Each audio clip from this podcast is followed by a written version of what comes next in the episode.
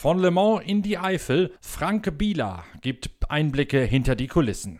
Audi fährt momentan ein relativ unauffälliges Rennen. Der Wagen mit René Rast beschattet die Spitze so ein bisschen, hält sich je nach Boxenstopp-Intervall auf der vierten bis achten Position. Der Audi R8 rund um René Rast, diesen überragenden Piloten auf der Nordschleife, ist bereits seit der Anfangsphase in einem anderen Boxenstoppfenster unterwegs, weil auch sein Audi-Team ihn einmal nach fünf Runden zu einem vorgezogenen Tankstopp reingeholt hat. Das heißt in der Fachsprache, er fährt out of sequence Sequence, also in einem anderen Boxenstopp-Rhythmus. Und je nachdem, wann der ein oder andere dann mal stoppt, ist das Auto rund um René Rast mal auf der vierten und dann mal wieder auf der achten Position. Die Rundenzeiten sind ein bisschen unscheinbar, aber gar nicht so schlecht. Er kann sich dort auf Schlagdistanz halten und hat die Spitze jederzeit im erweiterten Blickwinkel. Zeit also, sich auch mal mit den Audianern ein bisschen ausführlicher zu beschäftigen. Und wen, wenn nicht Frank Bieler, die lebende Legende aus dem Audi-Lager, sollte man dazu befragen. Frank Bieler und mich, Norbert Okenga, verbindet eine lange Bekanntschaft als Journalist und als Fahrer auf der einen Seite, sowie dann auch als Fernsehkommentator und Fernsehko-Kommentator auf der anderen Seite. Frank Bieler hat fünfmal die 24 Stunden von Le Mans gewonnen. Rein statistisch betrachtet ist er damit der zweiterfolgreichste deutsche Rennfahrer nach Michael Schumacher. Und auch in seiner Bedeutung ist Frank Bieler zumindest in der Sportwagenszene einzigartig. Bieler kennt nicht nur Le Mans, er kennt auch das 24-Stunden-Rennen auf dem Nürburgring aus eigener Erfahrung und Anschauung und entsprechend bietet es sich an, einen Vergleich zu ziehen aus berufenem Munde.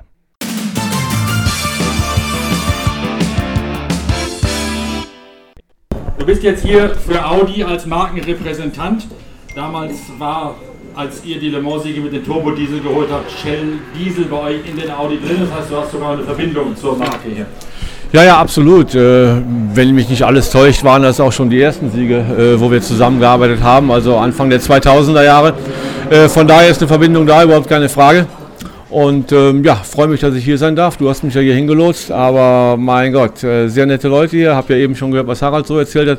Mal gucken, ob ich euch da noch ein bisschen mehr sagen kann oder irgendwie in irgendeiner Form anderen Einblick geben kann. Le Mans war gerade letzte Woche erst. Toyota hat es gewonnen mit einem 1000 PS Sport-Prototypen. Ein völlig anderes Rennen natürlich als das, was wir hier jetzt erleben. Ja, kann man nicht vergleichen. Äh, es ist äh, beides auf seine Art äh, brutal schwer, gar keine Frage. Ähm, ich habe sowohl hier am Nürburgring-Rennen gefahren, eben auch 24 Stunden, als auch dann logischerweise Le Mans. In Le Mans ist es so, dass, dass eben dieses, dieses permanente Hochgeschwindigkeit fahren eigentlich äh, das Schwierige ist und die Konzentration so fordert, äh, weil man ist aus jedem Eck raus sofort auf, auf über 250 Richtung 300 und äh, fährt eigentlich permanent in dem Geschwindigkeitsbereich. Und das macht es so schwer. Du musst immer hellwach sein, überall, äh, in jeder Ecke, bei jedem Anbremsen. Auch da haben wir natürlich ein bisschen Verkehr. Äh, es ist da aber einfacher, weil wir eben permanent zwischen den Schikanen und so oft lange Geraden haben zum Überholen. Das ist hier etwas anders. Du ähm, bist zwar nicht so schnell unterwegs, wobei man die GT3s mittlerweile nicht unterschätzen darf. Also, naja, aber du hast auf der Döttinger Höhe wie viel? 260 ja, ja. und in Le Mans ist der Dallara 350 gefahren, also 90 60 km/h mehr. Ja, ja, ja, absolut, das sage ich ja. Also das Highspeed-Fahren da drüben ist sehr anstrengend. Nur hier ist es halt so draußen auf der Nordschleife. Das sieht oft so einfach aus, ja, aber es, es, ist brutal eng, das ist das eine, und du musst eben auf der Linie sein. Du hast zwar viele Phasen, zum Beispiel aus dem Bergwerk raus, hoch äh, in Richtung äh, Mutkurve, beziehungsweise dann Klostertal. Das geht eigentlich alles voll, beziehungsweise Mutkurve dann so mit einem leichten Lupfer, eventuell einen Gang runterschalten. Alles Vollgas, aber du musst auf der Linie sein. Ja, wenn du dann neben die Linie musst, dann wird das schon plötzlich viel, viel enger, als es in der Runde vorher war, wenn du da alleine hochkommst. Und von daher muss man hier natürlich im Verkehr extrem aufpassen und die, die Geschwindigkeitsunterschiede zwischen den schnellen Fahrzeugen und dann eben den kleineren Klassen äh, ist extrem groß und das macht es so schwierig. Ähm, aber da, da muss man mit leben, alle wissen das. Äh, man darf da auch dann die langsameren dann nicht irgendwie, äh, ja, darf nicht sauer sein. Äh, die haben genau das gleiche Recht, die fahren ihr Rennen, äh, müssen auch auf der Linie fahren, auch wenn das äh, dem Fahrer im GT3 natürlich sehr langsam vorkommt. Der fährt letztendlich auch am Limit und hat das gleiche Problem, wenn er der offline fährt, äh, wird es noch schlimmer. Also von daher muss man sich da ein bisschen arrangieren.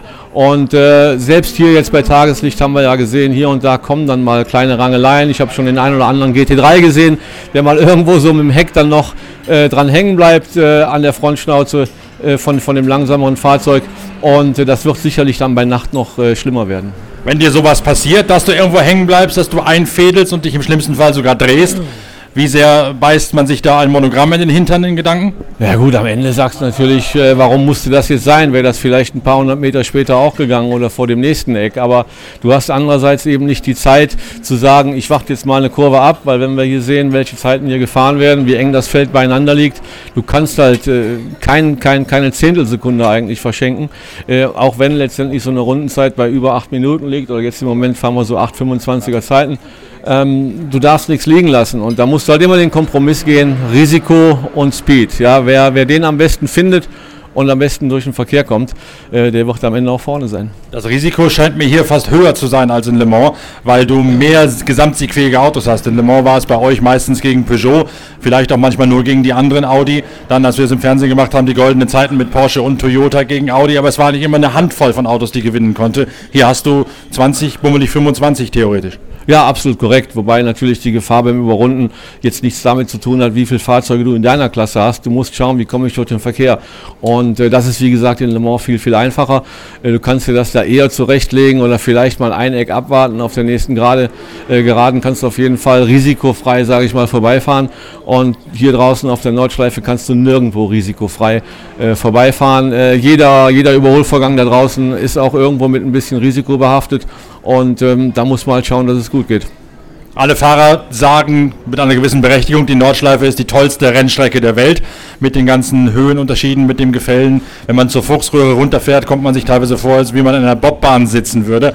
Andererseits fährst du in Le Mans auf einen Teil der Strecke, der sonst eine öffentliche Landstraße ist von Le Mans nach Tours raus, die nur gesperrt wird für das Rennwochenende und auch dann zwischendurch sogar wieder aufgemacht wird. Ist das auch was ganz Spezielles? Ist das eine andere Art von Herausforderung als das hier? Ja, es ist schwierig zu vergleichen. Das, äh, die, die grüne Hölle, äh, berühmt-berüchtigte grüne Hölle, ist was Besonderes, weil es eben so viel auf und ab geht, so viele Kurven, Strecke sehr schmal, äh, Leitplanken sehr nah an der Strecke. Selbst in Le Mans haben wir das äh, mittlerweile so, dass die Leitplanken ein bisschen weiter weg sind. Selbst, also gerade auch in den kritischen, äh, an den kritischen Punkten wie Indianapolis. Am Anfang sind wir da auch noch an der Leitplanke vorbei, beziehungsweise beim Abflug warst du sofort in der Leitplanke. Mittlerweile auch so äh, Auslaufzonen. Das ist was anderes, aber ähm, auch da ist es es wieder so, man kann sich vielleicht vorstellen, Landstraße, äh, wenn jemand mal auf der, also im Straßenverkehr etwas flotter unterwegs ist, ähm, ja, traue es mich gar nicht zu sagen, aber vielleicht mal so mit, mit, mit 130, 140, 150 Landstraße ist schon schnell. Ja? Und äh, wir haben dann aber eben 350 auf der Uhr und äh, das fünfmal äh, in Le Mans ähm, das, das, das ist flott, das, das ist was anderes. Da darf nichts passieren und äh, du willst nicht abfliegen. Wir haben sicherlich äh, hier und da den einen oder anderen schweren Unfall mal gehabt, die haben wir beide miterlebt. Und äh, wenn es dann da rappelt, rappelt es richtig. Aber das ist hier äh, nicht viel anders. Also hier möchte ich äh, Schwedenkreuz äh, mit Volllast, kommen die Autos dann eben auch mit dementsprechend 260, 270 km/h wahrscheinlich da oben an wenn da was schief geht, ist auch nicht, nicht so lustig. Es gibt hier ja einige neuralgische Punkte, die man sich als normaler Autofahrer gar nicht so vorstellen kann, wie es da tatsächlich zugeht. Ich habe mal irgendwann einen Fahrerlehrer hier mitgemacht mit Porsche, wo mein ehemaliger Formel-3-Freund Timo Kluck mich dann in seinen Konvoi eingeleitet hat und jetzt zeige ich dir mal, wie richtig Auto gefahren wird, nach dem, was du alles geschrieben hast früher. Da sind schon einige Punkte. Der erste, der mir spontan einfällt, ist der Weg runter, na, der Weg runter zur Fuchsröhre, würde ich sagen. Okay. Du kommst in die Fuchsröhre rein und du setzt da auf mit dem Auto, da wo früher der Fuchs seinen Bau gehabt hat, weswegen die Fuchsröhre so heißt. Und es kracht und scheppert schon im Serien-Porsche, was dann ist im Rennauto. Ja, natürlich. Fuchsröhre ist ein, ein extremer äh, äh, Streckenabschnitt. Wobei es geht für mich eigentlich schon los, äh, Einfahrt, äh, Einfahrt Nordschleife runter Richtung Hatzenbach. Ja, die, die Rechtskurve ist richtig flott, geht mit einem guten Auto eigentlich auch Vollgas. Aber da muss auch alles passen. Die hängt nach außen, äh, äh nach außen hin ab. Und wenn, wenn, wenn du da innen leicht an den Randstein kommst, bist du ganz schnell, stehst du links in der Leitplanke, auch schon sehr flott. Dann hast du recht mit, mit Fuchsröhre. Da scheppert es halt auch im, im, im, im Rennfahrzeug. Versetzt es die Autos da? ja, vor allen Dingen am Ausgang halt. Ja, also du, du bist froh, dass du unten voll durch die Senke durchkommst und musst dann ein einlenken. Äh, wenn das Auto gut abgestimmt ist und das vom Fahrwerk her passt, nimmst du auch links den, den, den Curb äh, sehr stark mit. Und ähm, da kann es aber sehr unruhig werden. Ähm, ja, du, du, musst, wie gesagt, auf jedem Meter musst du hier hellwach sein. Du hast viele Bodenwellen, viele Randsteine. Die, die Straße verläuft immer und zieht auch permanent am Lenkrad. Also du kannst kaum geradeaus fahren. Ähm, musst aufpassen und da immer hellwach sein. Das macht es hier so, so extrem anspruchsvoll. Ähm, dann geht es weiter, Kallenhardt schwer, äh, runter in Richtung Wehrseifen und da hast du eine Dreifach äh, rechts, die richtig schnell ist. Und dann kommt der langsamste Punkt der Strecke eigentlich mit Wehrseifen, runterbremsen bis in den zweiten oder sogar ersten Gang, je nach Getriebeauslegung. Ähm, also anspruchsvollste Rennstrecke der Welt, gar keine Frage, aber auch super, super schön zum Fahren. Ein Punkt, den natürlich jeder kennt, der die Nordschleife sich mal angeschaut hat, ist das Karussell, wo man da in diese Betonplatten reinrumpelt, in die Überhöhung. Sieht von außen spektakulär aus. Ist das auch so unruhig und so nervös zu fahren? Das ist so äh, spektakulär, wie es aussieht. Äh, und wenn du das gut triffst und flott durchkommst, sagst du, ah super, hat ja toll funktioniert, ähm, ist ja gar nicht so schlimm. Aber wenn du dich ein bisschen vertust und das eben nicht triffst oder mit 1, 2, 3 km zu viel und einmal über diese, diese, also aus dem Beton rausrutscht, ist die Gefahr wahnsinnig groß eben einzuschlagen, weil dann wird es plötzlich wieder flach, kein Grip mehr da und äh, es geht ab in die Leitplanke. Auch da sehen wir ja häufig äh, Fahrzeuge dann irgendwann mal ver verunfallen. Ist ein sehr schwieriger äh, Streckenabschnitt.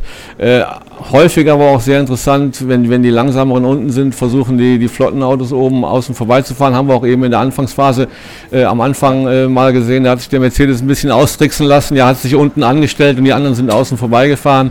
Also hier erlebt man alles. Ähm, und für den Fahrer ist es immer schwierig abzuschätzen, wo, wo funktioniert es gerade am besten. Wo komme ich vorbei, wie komme ich durch. Aus diesem Karussell rausfahrend springst du ja quasi wie von der Skisprungschanze ein Stückchen weg. Versucht man das zu vermeiden im 24-Stunden-Rennen, weil das einfach aus Material geht? Ja, absolut. Man muss da aufpassen. Man hat dann in der Regel, lupft man leicht, äh, weil auf Dauer geht das aufs Getriebe, auf die Antriebswellen. Da haben wir schon viele äh, Antriebsstränge zerstört und du kannst da auch nicht wirklich was gegen machen. Die Kräfte, die dann auftreten, sind so groß.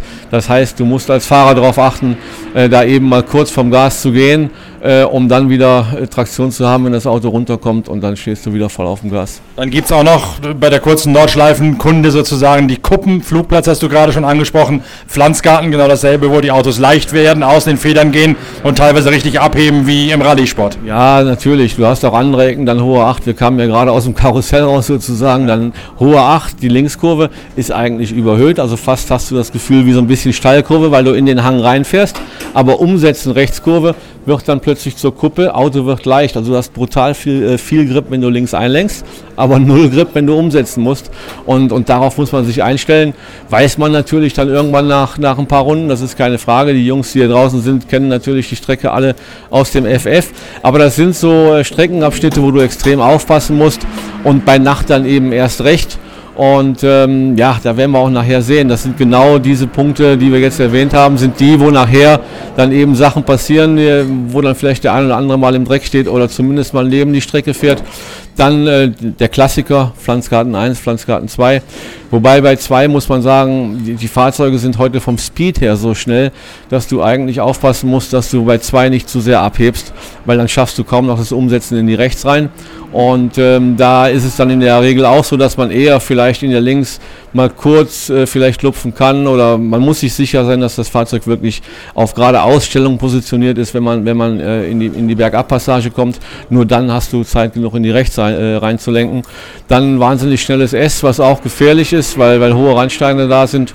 Und dann Schwalbenschwanz äh, selber, äh, kritische Stelle. Die, äh, du kommst sehr schnell in die rechts rein, musst runterschalten, links umsetzen wieder Kuppe und nach außen abfallend, also wenig Grip. Und äh, muss man wieder aufpassen, die geht normalerweise im dritten Gang. Dann kleines Karussell, auch so ein Ding, wo du aufpassen musst, dass du das gut triffst, dann ist es wahnsinnig schnell. Und äh, bist du ein kleines bisschen neben der Linie, ist der Grip weg und du rutschst ganz nach außen. Und äh, ja, und dann sind wir im Prinzip auch so gut wie auf der Döttinger Höhe wieder und da wieder. Man kann es endlich mal durchschnaufen. Genau, kann man auch tatsächlich, das ist so.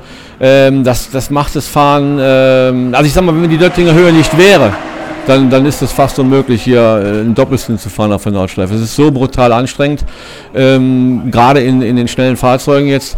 Und ähm, da ist man schon froh, dass man auf der Geraden eben mal alles wieder sortieren kann, seine Funksprüche ähm, loswerden kann. Und ähm, ja, dann geht's über, fängt es dann relativ human auf der Grand Prix-Strecke wieder an, sage ich mal, bis man dann eben in die Nordschleife wieder abbiegt und äh, ja, dann quasi sechs, sieben Minuten lang wieder die Luft anhalten muss. Einer der besten Fahrer auf der Nordschleife sitzt in einem Audi, René Rast, der hier tatsächlich ein richtiges Tier ist, wie es früher Uwe Alzen auch mal gewesen ist. Sicher einer der schnellsten Männer auf der Nordschleife. Der hat gerade eben vor zehn Minuten sein Auto übergeben an Markus Winkelhock, ist damit von der vierten auf die elfte Position zurückgefallen. Das allerdings muss man, wie gerade schon mal gesagt, Boxengas, äh, Boxenstopp bereinigt betrachten. Genau, das Fahrzeug liegt auf äh, P3 eigentlich zurzeit. Das werden wir gleich auch sehen, wenn die alle drin waren, äh, müssten die eigentlich wieder auf P3 da vorne auftauchen. Äh, eine sehr starke Truppe, äh, wie du gesagt hast. Äh, René auf dem Auto, Winkelhock, Fessler und sag schnell, ich hatte, ich hatte sie eigentlich alle im Kopf, fällt mir gleich ein. Fessler, Winkelhock, Rast, und nee, nee, nee, nee, nee, nee, nee. Egal. Auf jeden Fall eine starke Truppe. Äh, ich meine, die Werksautos bei uns sind alle sehr, sehr gut besetzt, ist überhaupt keine Frage. Aber äh, wenn man natürlich jetzt Geld setzen müsste, wäre das, denke ich mal, auf, auf, auf dieses Fahrzeug. René ist extrem gut, macht in der DTM eigentlich seit zweieinhalb Jahren äh, einen fantastischen Job. Äh, war jetzt vor zwei Wochen noch unten in Misano und äh, auch da wieder beeindruckend, was er da äh, leistet. Äh, war im Prototypen bei uns auf Anhieb schnell und äh, in, in, anderen, äh, im LMP2 haben wir glaube ich damals auch gesehen in, in Le Mans, Top-Job und den wird er auch hier machen, das steht außer Frage. Aber es ist ein langes Rennen, also da ist, da ist alles möglich, gar keine Frage.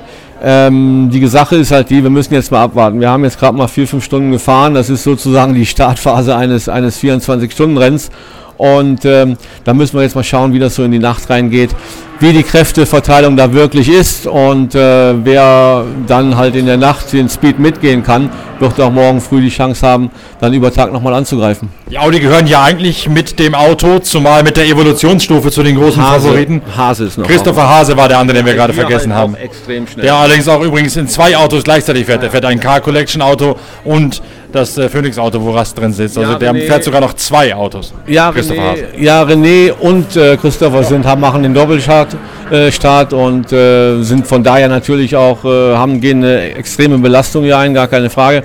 Aber wir haben das ja oft gesehen, dass, äh, dass man das machen kann. Und äh, ja, die werden halt hoffen, dass äh, wenigstens ein Auto irgendwie das alles hier gut übersteht, um ein äh, gutes Resultat nach Hause zu fahren. Wenn du solche Doppelbelastungen dir aufbürdest, in zwei Autos ein 24-Stunden-Rennen zu fahren, wie gehst du das dann an? Fährst du stumpf nur Einfach-Turns, um dir die Ruhezeit zwischendurch zu gönnen? Das kann man natürlich so planen, gar keine Frage. Man wird da auch sicherlich ein bisschen drauf eingehen, um den Fahrer eben nicht zu überlasten, sage ich mal. Aber ähm, am Ende muss natürlich rein, ja. Das, das, das ist überhaupt keine Frage. Du hast weniger Pausen als die anderen, das ist, das ist logisch. Und, ähm, aber die Jungs sind alle topfit und ich denke, das, das ist kein Problem. Ich wollte gerade nochmal auf die Leistung von Audi insgesamt eingehen. Das Auto müsste ja eigentlich imstande sein, vorne mitzufahren, zumal mit der Evo-Stufe, die in diesem Jahr gebracht worden ist, mit einer neuen Aerodynamik, um dem Auto ein bisschen die Schärfe an der Vorderachse zu nehmen, wenn wir es mal so sagen wollten.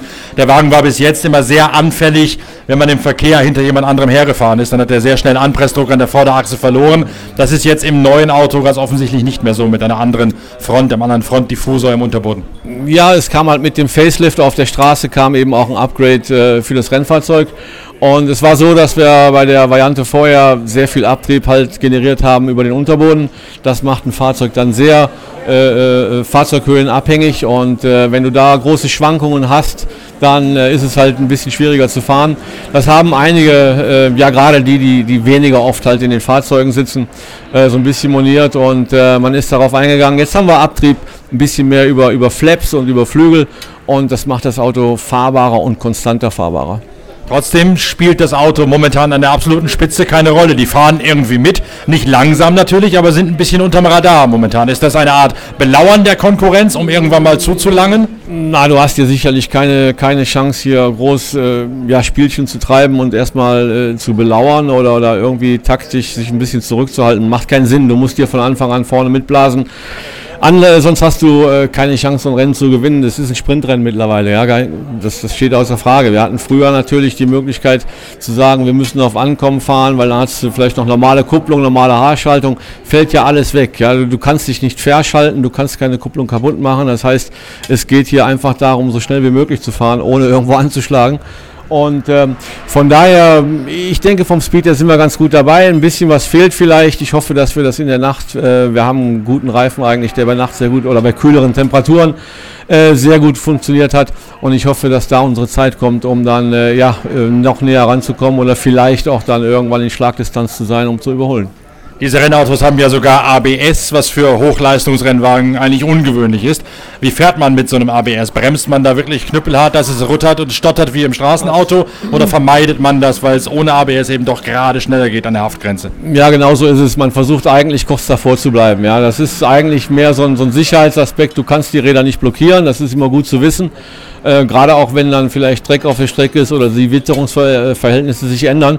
Aber äh, perfekt äh, runter zu bremsen, äh, machst du eigentlich in dem äh, Fall so, dass du kurz vor dem ABS bleibst. Du musst ein Gefühl dafür kriegen, wann setzt es ein. Und wenn du kurz davor äh, bleibst, dann geht es eigentlich am besten. Ähm, auch das ist eine Sache, auf die man sich einstellen muss. Aber wie gesagt, du hast immer noch den Notanker. Du kannst nicht mit stehenden Rädern irgendwo gerade ausrutschen.